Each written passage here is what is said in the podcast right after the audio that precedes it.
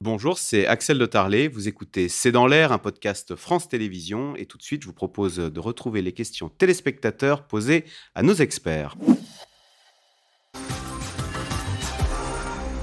Chris, en Haute-Savoie, je ne comprends pas pourquoi on fixe un âge de départ à la retraite s'il existe un nombre minimal de trimestres à valider. Alors c'est vrai que c'est euh, Thomas Porcher, c'est toujours compliqué ces histoires de retraite. Il y a l'âge légal, on ne peut pas partir avant, mais il faut aussi en plus avoir un nombre de trimestres euh, minimum pour pouvoir partir. Donc on a deux compteurs à surveiller. Oui, exactement, c'est ça. Et hein l'âge pivot, c'est l'âge qui détermine le bonus ou le malus en réalité. Donc il est 62 ans. Et là, il passerait à 65 ans progressivement. Progressivement, jusqu'en 2031. Exactement. Euh, Catherine en Côte d'Or, si même Laurent Berger, d'habitude si calme, commence à alerter le gouvernement, n'est-ce pas un très mauvais signe? Karl Meus Ce n'est pas un bon signe, ça c'est sûr, parce que les premières réformes de retraite, notamment 2010 euh, et tout ça, euh, la CFDT acceptait de jouer le jeu. Euh, même la dernière, euh, au fond, Laurent Berger laissait faire. Là, euh, il a été échaudé, comme l'a dit Alix Bouillaguet. Il, quand même, il a eu le sentiment de se faire un peu promener par Emmanuel Macron. vous vous souvenez, à une époque, même au début des Gilets jaunes, il disait Mais je peux peut-être intervenir, aider, faire une intermédiation. Il s'est fait claquer la porte au nez sous le Je me débrouille tout seul, reste où tu es. Il n'a pas vraiment apprécié. Et les relations ne se sont pas arrangées depuis. Donc c'est un problème, mais le gouvernement le sait. Il sait qu'au moins sur le, report de l'âge euh, légal, il n'aura pas les syndicats avec lui. Donc, il essaye de donner du grain à moudre ailleurs. Euh, le dispositif carrière longue, euh, le fait de pouvoir partir plus tôt quand on a commencé très tôt. le 1200 euros de minimum retraite. Le minimum, voilà. Pour dire, essayer de sortir le, débat de la seule question de l'âge. Ah et dire non, regardez, ma réforme est juste parce que j'ai un peu de sucré. C'est tout l'enjeu de communication. Mais la difficulté, c'est que ça, vous pouvez mettre ces dispositifs-là et vous être entendu si vous êtes populaire. Or, aujourd'hui, ni Elisabeth Borne, ni Emmanuel Macron ne sont populaires auprès des Français.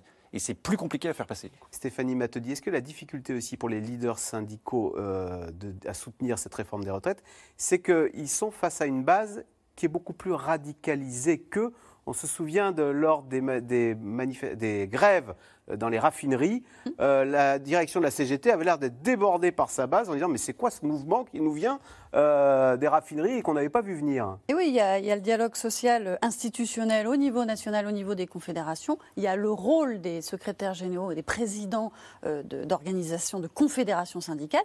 Et il y a tout ce qui se passe en entreprise. En entreprise, bien sûr, la, majeure partie des choses est régulée par la négociation collective, mais il y a encore des bastions où ça se discute. On l'a très bien vu avec Total, où euh, c'est que les bastions euh, territoriaux, les unions locales CGT, qui décidaient si oui ou non elles arrêtaient la grève.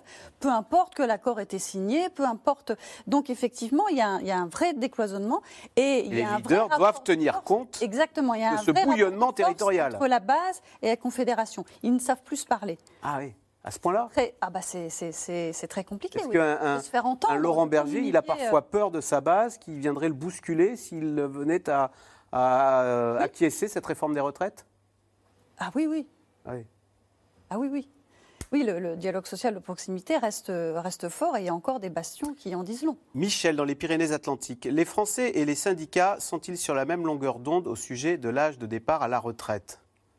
Alors là, oui. Oui, là, il y a un là, de consensus pour dire que oui, on n'en veut pas. sur celui-là, sur 65 ans. Euh, effectivement, d'où l'intérêt de mettre le, sucré comme vous. vous Est-ce que euh, Elisabeth Borne martèle le 65 ans pour euh, accorder ensuite le 64 ans euh, Oui, moi ça me semble un peu cousu de fil blanc, ah c'est-à-dire que euh, dans son interview, elle parle de concertation, qu'elle reste ouverte et tout, mais en fait quand on lit bien, mm. euh, la seule marge de manœuvre c'est 65-64, parce qu'elle elle dit oui, si, les syndicats ont une autre formule à me proposer, mais en fait, enfin je suis pas spécialiste, mais enfin... ils en ont, et les propositions ont été faites. Oui, c'est ça, donc, donc ça veut dire que la martingale, ils l'ont toujours pas trouvée, et donc elle essaye, pour montrer qu'elle est de bonne foi, eh ben, le, congé parental va être pris, euh, pris, en compte, les carrières longues, voilà, de, rajouter tout un paquet d'accompagnement, la pénibilité, carrière longue, tout, ça pour faire passer la Il faut faire qu'elle une bonne négociatrice, euh, Elisabeth Borne? Ah ben, en tout cas, elle se dit soucieuse du dialogue social.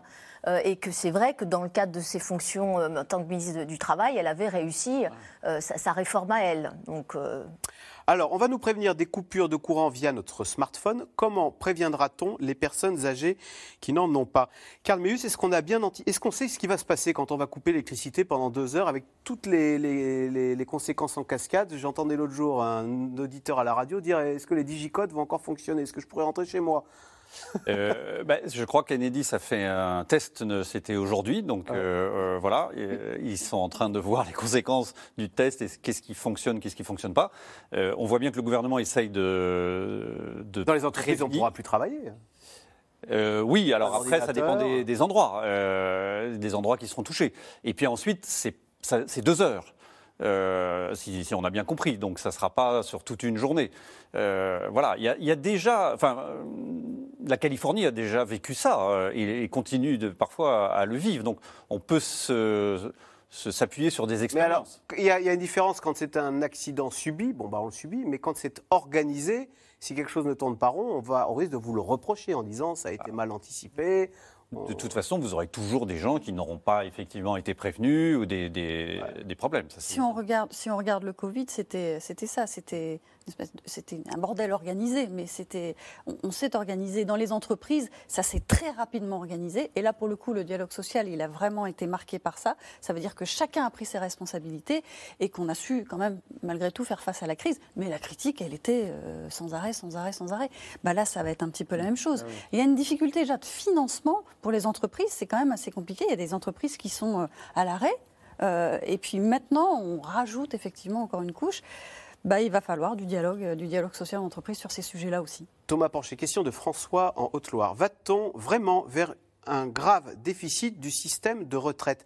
C'est vrai qu'on se souvient d'Emmanuel Macron disant il faut qu'on fasse cette réforme des retraites pour dégager des marges de manœuvre pour financer le grand âge, pour financer l'école, l'hôpital, d'autres priorités, disait-il. Mais en fait, on, sait, il y a des prévisions qui sont faites, effectivement, mais là, le, système est excédentaire, par exemple, cette année. Voilà, il est excédentaire. Euh, on parle d'un déficit qui serait à, 12 milliards, ce qui fait sur, sur l'ensemble du système de retraite qui est 300 milliards, à peu près 4, euh, 4% quoi, de, déficit euh, potentiel dans, dans, une dizaine, plus d'une dizaine d'années. Donc, il y a plein de paramètres à prendre en compte. Il y a la croissance économique, il y, a, des scénarios de croissance qui sont faits. Il y a le fait qu'il y ait quand même 5 millions de chômeurs euh, en France. Si une partie arrive à retrouver un emploi, ça fait des, cotisants en plus. Donc la seule chose dont on est sûr, c'est que la population française euh, vieillit. Et, donc il va falloir se poser la question à un moment, c'est est-ce qu'on veut y consacrer plus de moyens, une plus grosse partie de la richesse produite à ces, seniors? Si on ne le fait pas, alors il y a deux solutions, soit les gens travaillent plus longtemps, soit on ne le fait pas et on cotise plus, ou sinon on baisse les pensions de retraite, et dans ce cas-là, ce sera euh, de l'aide intergénérationnelle, et ce sera ceux qui ont les moyens. Les autres devront aller travailler.